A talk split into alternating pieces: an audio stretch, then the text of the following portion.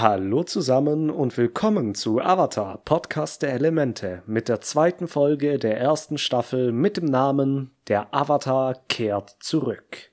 Übrigens, ich lade diesen Podcast auch auf meinem YouTube-Kanal Zinnober hoch, wo ich das Video mit einigen Screenshots aus der Serie untermale, damit man auch nebenbei etwas zum Gucken hat.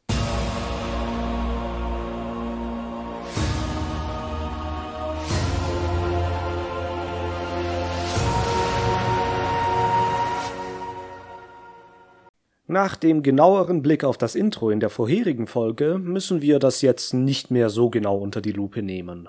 Jedoch gibt es eine kleine Änderung, nämlich sieht man in einem kleinen Rückblick, wie Sokka und Katara Aang in dem Eisberg finden. Hinzu kommt eine Szene, in der Aang auf seinem Luftroller durch eine Landschaft tollt und gegen eine Statue prallt. Das müsste ich mir jetzt aber auch genauer ansehen. Wo ist denn dieser Ort, wo Aang so über die Wiesen tollt? Genau kann man das leider nicht sagen, aber ich nehme an, dass es vielleicht ein älteres Schlachtfeld ist, auf dem die Feuerarmeen gegen die Erdbändiger gekämpft haben. Ich denke, dass es Erdbändiger waren, weil diese Statuen ein wenig gebändigt aussehen und ich mir gut vorstellen könnte, dass diese Landschaft im Erdkönigreich liegt. Und nun steht beim Titel, auf dem vorher noch ein leerer Felsvorsprung war, Aang mit seinem Rücken zu uns und das Intro endet wieder. Katara und Aang kehren unter der Leuchtfackel wieder ins Dorf zurück. Sehr auffällig ist im Gegensatz zur ersten Folge der andere Farbton. Vorher war es noch bläulich und nun, nachdem die Fackel gezündet wurde und Gefahr durch die Feuernation droht, wird der Himmel etwas gelb-orange passende Atmosphäre für ein drohendes Übel. Katara streitet sich jetzt mit Sokka, denn er will Aang für seinen Verrat, die Preisgabe ihrer Position, verbannen, denn er habe das ganze Dorf damit in Gefahr gebracht. Hier kriegen wir noch etwas sehr Interessantes mit. Es geht um die Hierarchien im Dorf, denn bevor Sokka Aang hier verbannen will, bittet Katara ihre Oma Gran Gran, die Sache aufzuhalten. Ich denke, dass die Situation hier zwar speziell ist, da das Dorf nur aus ein paar Dutzend Menschen besteht, aber man kann trotzdem ein wenig auf die gesellschaftlichen Abläufe schließen. Ich nehme mal an, da Soccer der einzige erwachsene Mann ist, beziehungsweise da am nächsten dran ist, ist er der Chef und regelt die Abläufe im Dorf. Aber Gran Gran ist die Dorfälteste und hat daher Mitspracherecht in wichtigen Dingen, wie gerade der Ausschluss einer Person. Diese Hierarchien sind nicht unbekannt oder ausgedacht. Gerade bei Menschen in der Frühzeit ging man davon aus, dass es ähnliche Hierarchien gab, was man soweit auch bestätigen konnte, da man bei indigenen Völkern in kleineren Dorfgemeinschaften wie einige Ureinwohner Amerikas oder afrikanische Stammesgruppen genau so etwas beobachten konnte. Jedoch war der Dorfälteste dort fast immer männlich und selten weiblich, wie Gran Gran. Gran Gran hält die Sache jedoch nicht auf und Katara ist drauf und dran, mit Aang abzuhauen, doch Aang will nicht zwischen ihr und ihrer Familie stehen. Katara kommt daher zu Vernunft und kämpft mit den Tränen wegen des Abschieds. Szenenwechsel. Aang sitzt jetzt bedrückt auf einem Eisberg und sieht Sukus Schiff aufs Dorf zu fahren. Er entschließt sich zu helfen, denn er will nicht, dass sie der Feuernation anheimfallen. Aber bleibt weiter da und chillt. Nun sehen wir, wie sich Sokka und Suko parallel für den Kampf rüsten. Sokka alleine im Zelt trägt sich seine Kriegsbemalung auf. Diese Bemalungen bekommen nur die Nichtbändiger des Wasserstammes und äh, wie in unserer Welt hat sie wahrscheinlich rituelle Zwecke und dient zur Abschreckung des Gegners oder auch zur Tarnung. Von den Farben her würde das zu der antarktischen Umgebung passen. Ich habe versucht, in unserer Welt ähnliche Gesichtsbemalungen zu finden und dachte, ich fange bei den Inuit an, da die ja auch in der Polarregion leben. Hab dort leider nichts gefunden und ging dann weiter durch Amerika und sogar andere Kontinente, konnte aber tatsächlich nichts finden und mir ist daher nicht ganz klar, von wem man sich hier inspirieren hat lassen. Kleiner interessanter Fakt am Rande. Die indigenen Völker Nordamerikas bekamen die abwertende Bezeichnung Rothaut angeheftet, weil bei deren Körperbemalung rote Erdfarben benutzt wurden, nicht etwa weil sie von Natur aus eine rötlichere Hautfarbe hätten, wie viele Vorurteile leider behaupten Suko hat keine Körperbemalung, wenn man seine Narbe nicht mitzählt. Ah, es tut mir leid, das war ein Scheißwitz. Wie in der letzten Folge mit dem Luftbändigen und Sukos Feuertraining werden hier wieder zwei Charaktere gezeigt, die simultan etwas Ähnliches unabhängig voneinander machen. Mit diesem Mittel kann man gut Vergleiche ziehen und wir sehen sehr deutlich die Unterschiede zwischen den beiden Kriegern. Sokka, wie schon letztens erwähnt, ist auf sich allein gestellt, schminkt sich alleine, zieht sich dieses Armband mit dem Mund fest, wobei man es sicher hätte einfacher machen können, wenn man nur Hilfe gehabt hätte. Suko hingegen wird seine Rüstung von mehreren Dienern angelegt. Im Gegensatz zu Sokka binden sie ihm alles zu und setzen ihm sogar den Helm auf. Diese kleine Szene zeigt, dass Suko Sokka im Punkto Ausrüstung und vielleicht auch Können überlegen ist. Aber was die Selbstständigkeit und damit auch die Bodenständigkeit, das Selbstbild und damit verbundene Eitelkeit angeht, hat Zocker durch seine Situation momentan die Oberhand. In der nächsten Szene sehen wir Soccer auf der Mauer aus Schnee stehen und im Nebel kommt der Riesenfrachter und bricht das Eis. Die Mauer und der selbstgebastelte Turm fallen zusammen. Katara hilft, die Alten und Kleinen in Sicherheit zu bringen, während Sokka, wie der Sturkopf der er ist, stehen bleibt und beinahe überfahren wird. Die Luke öffnet sich, Suko kommt raus und haut Sokka erstmal lässig aus dem Weg. Er fragt nach dem Avatar und fackelt ein wenig herum, hat aber scheinbar nicht wirklich die Intention, jemanden zu verletzen, sondern nur Angst einzuflößen. Ansonsten könnte er seine Gefolgschaft auch einfach befehlen, die Zelte zu durchsuchen oder zu zerstören. Soccer kommt jetzt von hinten auf ihn angerannt, will wieder zuschlagen und versagt erneut. Aber sein Bumerang, die Lieblingswaffe von Soccer, die er zuvor geworfen hat, kehrt wieder zurück und trifft Suko am Kopf. Hätte er den Helm hier nicht aufgehabt, hätte es ihm verdammt nochmal umgebracht. Dieser Bumerang, der besteht aus Eisen mit einer scharfen Kante und Klinge und der hat einen Affenzahn drauf und, und das hätte einem normalen Menschen direkt den Schädel gespalten. Alter, puh, gut, dass der Helm da war, sonst wäre das hier jetzt echt blutig ausgegangen. Jedenfalls ist Suko jetzt richtig sauer und wenn er zuvor eher spielend mit Zocker fertig geworden ist, ohne ihn wirklich verletzen zu müssen, scheint jetzt Schluss mit lustig zu sein. Er hat ihn ja sogar ein bisschen gedemütigt, indem er ihn seinem zerbrochenen Speer so ein bisschen auf den Kopf gehauen hat. Doch zum Glück kommt Ahn zur Rettung auf einem Pinguin angeschlittert und Suko landet mit dem Arsch nach oben im Schnee. Suko und seine Gefolgschaft kreisen Aang nun ein. Wir sehen von oben auf sie herab und wir können Unterschiede in ihrer Kleidung ausmachen. Während die Nichtbändiger mit einfachen Helmen und äh, Speeren bewaffnet sind, haben die Bändiger keine Waffen und ein weißes Visier vor dem Gesicht. Man kann also genauso wie beim Wasserstamm Bändiger von Nichtbändigern unterscheiden, indem man einfach auf die Rüstung bzw. auf die Gesichtsbemalung guckt. Und noch ein kleines Detail, was im Verlauf der Folge noch wichtig wird. Die Helme der Bändiger sind mit schönen Hörnern oder Zacken besetzt, was sie auch nochmal sehr spitz und gefährlich aussehen lässt. Bevor irgendjemand mit Feuer schießen kann, wirbelt Aang Schnee mit seinem Luftbändigen auf. Und Suko begreift, dass das hier nicht nur irgendein Wasserstämmler ist. Nein, das hier ist der Avatar, der letzte Luftbändiger, den er so lange gesucht hat. Zum Glück für ihn, denkt er, denn der große Avatar ist nichts weiter als ein Kind, obwohl er selber nur ein Teenager ist. Suko ist zu dieser Zeit übrigens 16 Jahre alt. Er schießt jetzt mit Feuer auf Aang und dieser wehrt alles mit einem Wirbeln seines Stabs ab und merkt, dass die Flammen den Dorfbewohnern, die er abwehrt, sehr nahe kommen. Aang hört auf zu kämpfen und lässt sich für die Sicherheit der Dorfbewohner von den Feuersoldaten abführen und aufs Schiff bringen.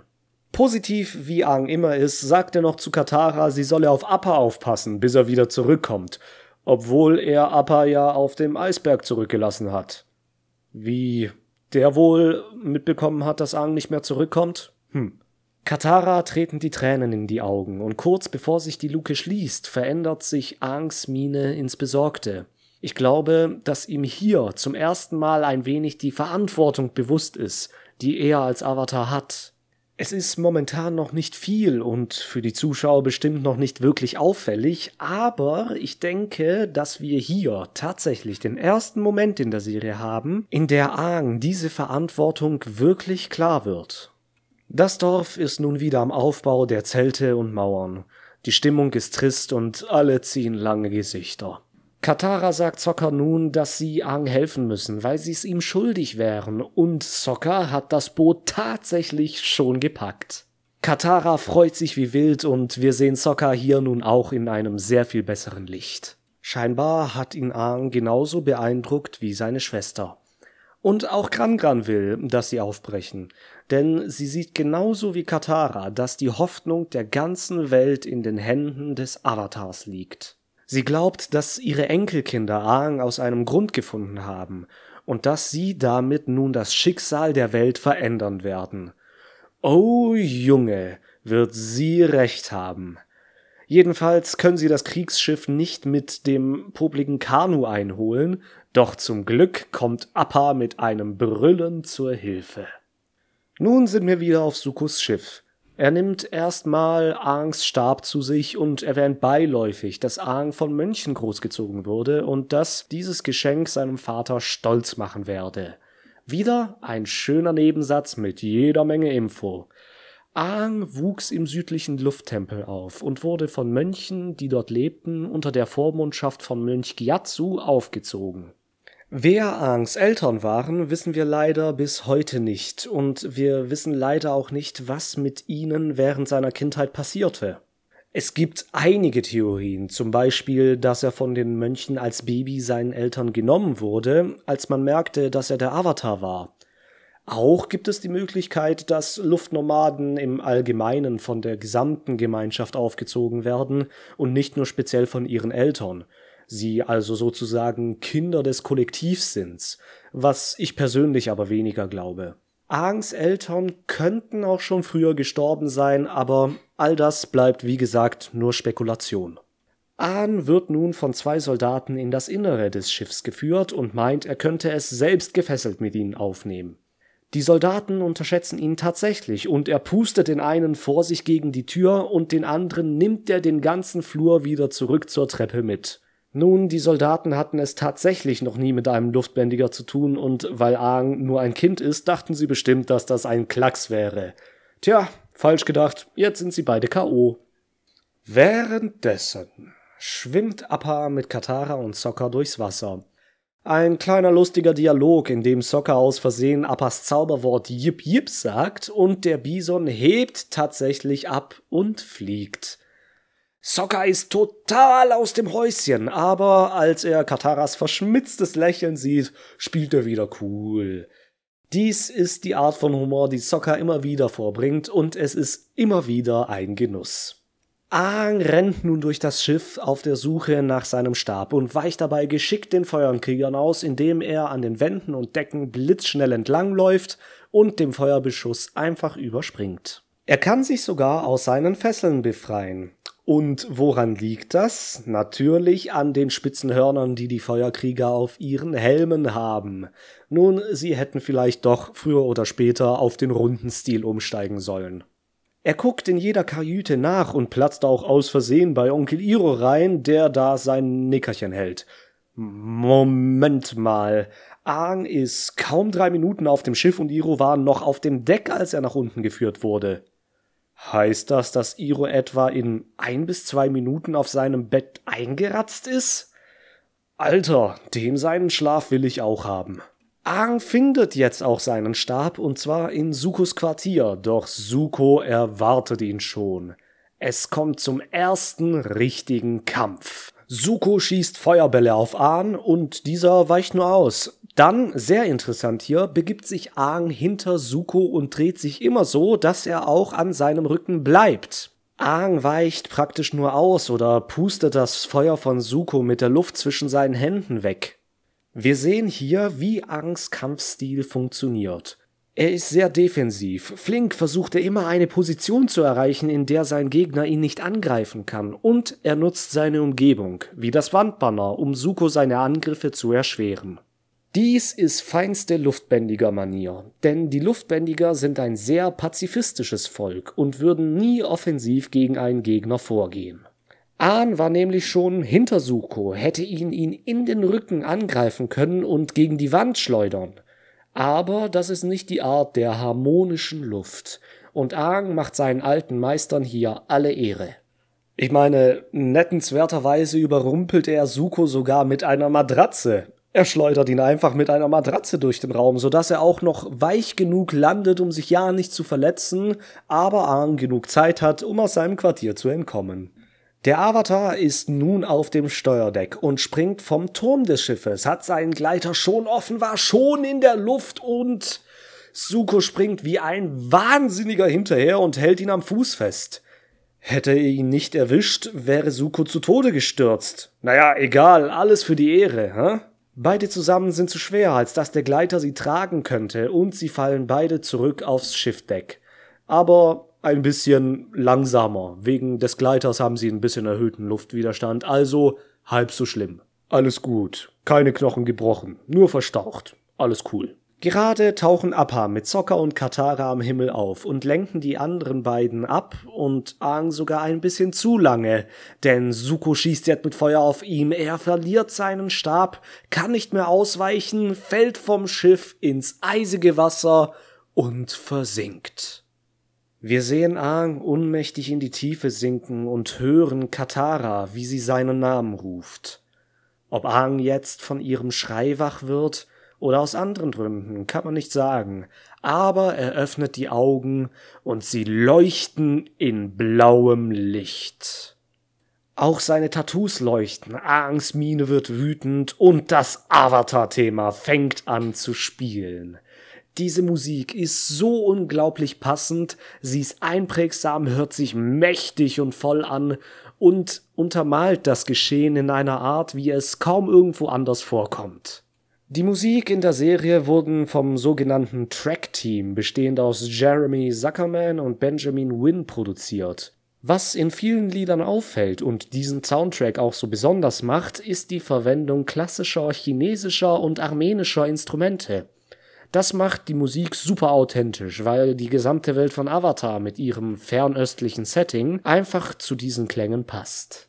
Aang bändigt jetzt das Wasser wie ein richtiger Meister und er reitet auf einem Strudel wieder aufs Schiff. Er ist jetzt im berüchtigten Avatar-Zustand, bei dem die Kraft, das Wissen und die Fähigkeiten der letzten Avatare durch ihn strömen. Aang ist ja die Reinkarnation der Avatare vor ihm und ist dadurch auch mit ihnen verbunden. Gerade im Buddhismus und im Hinduismus glaubt man daran, dass die eigene Seele nach dem eigenen Tod in einem neuen Körper wiedergeboren wird und dass man auch manchmal einige Sachen aus einem alten Leben ins neue mitnimmt. Ich kann mich mal erinnern, irgendeine Dokumentation gesehen zu haben. Naja, wobei Dokumentation ist vielleicht etwas weit gegriffen. Jedenfalls gab es da einen Hypnotherapeuten, der die Leute äh, scheinbar durch Hypnose rückgeführt hat und sie an ein früheres Leben erinnert.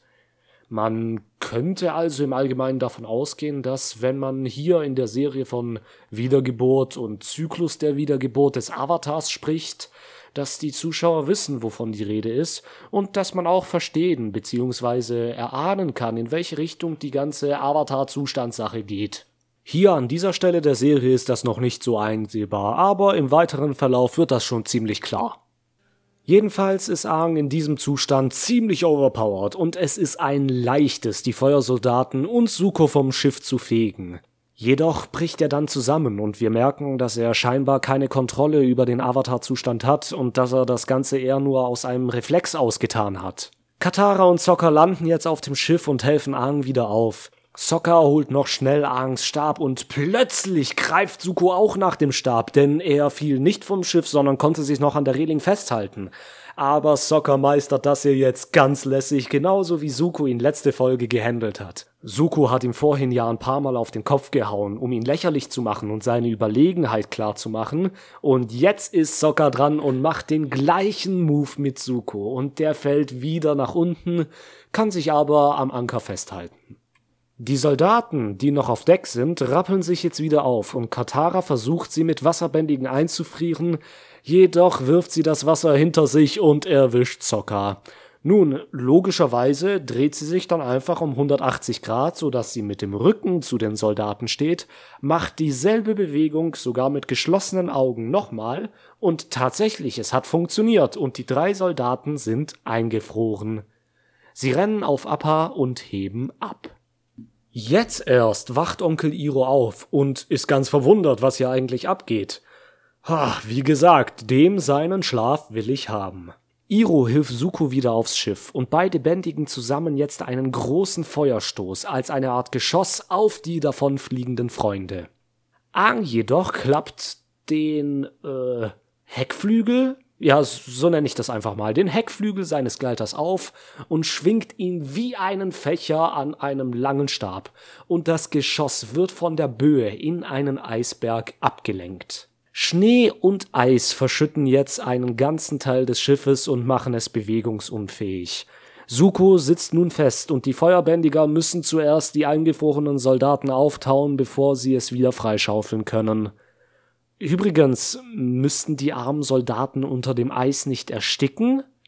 Ich meine, Katara hat ihre Gesichter eingefroren und das Atmen fällt mir persönlich unter Wasser schon schwer. Und jetzt mit Eis ums Gesicht?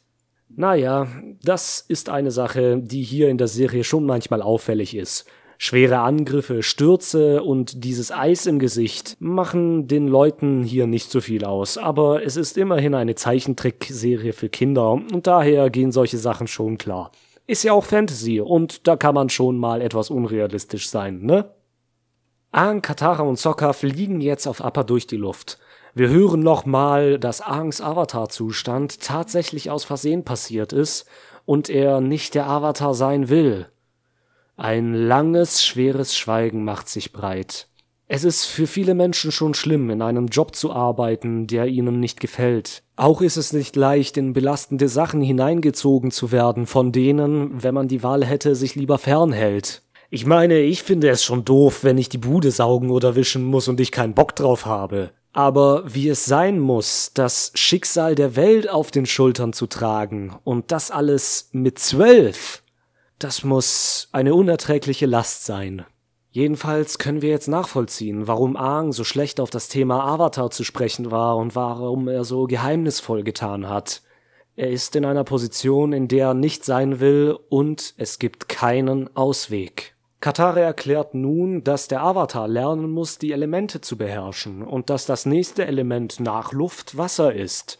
Gut, dass sie zum Nordpol wollen, denn da werden sie auch Wasserbändiger finden, von denen sie es lernen können. Aber Aang will auf ihrem Weg dorthin noch ein paar Abstecher machen und auf irgendwelchen Lamas, Affen oder Fischen reiten. Nun, das wird uns alles in der nächsten Folge erwarten, denn hier endet diese Episode von Avatar, aber keine Sorge, wir haben noch einen langen Weg und damit noch viele Podcast-Folgen vor uns.